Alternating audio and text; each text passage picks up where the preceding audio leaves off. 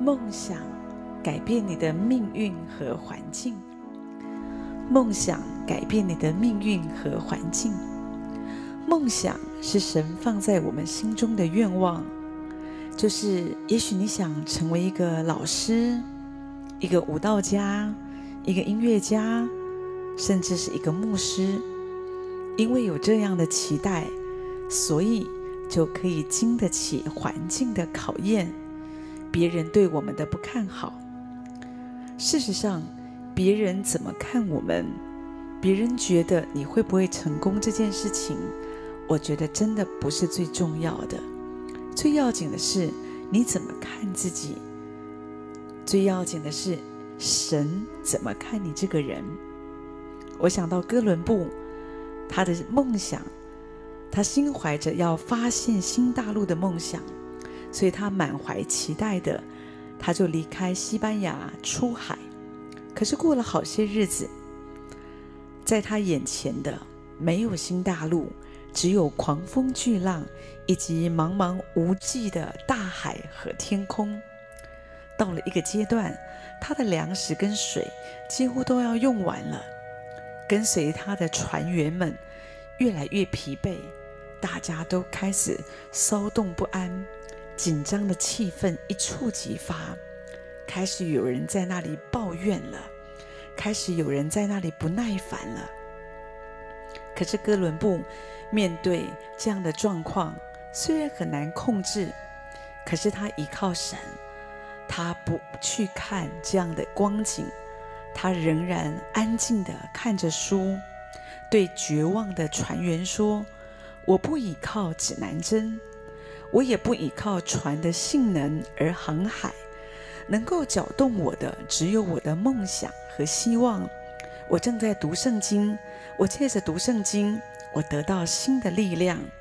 就这样，梦想和希望可以引导现实的环境。在绝望的情况里，哥伦布如果他听从船员们的意见，他就一定会回到自己的国家，他就没有办法发现新大陆。可是因为他倚靠神。他继续的坚持，他坚持着神放在他心中的梦想和盼望，而这个梦想就带领着哥伦布的脚步，让他发现了新大陆。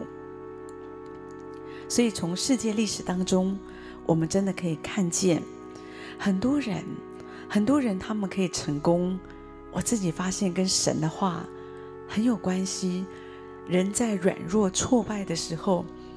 你不能一直看你旁边的人，听你旁边的声音，这样你的信心就会软弱。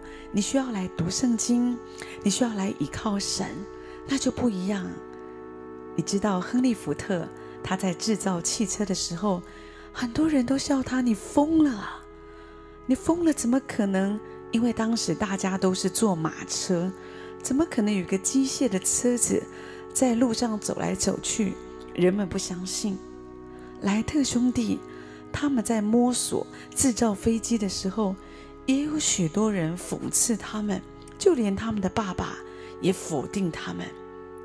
可是这些人都成功了，不管是亨利·福特，不管是莱特兄弟，因着有他们的坚持，今天有数不清的汽车在大小的街道上来回穿梭，有数以千计的飞机。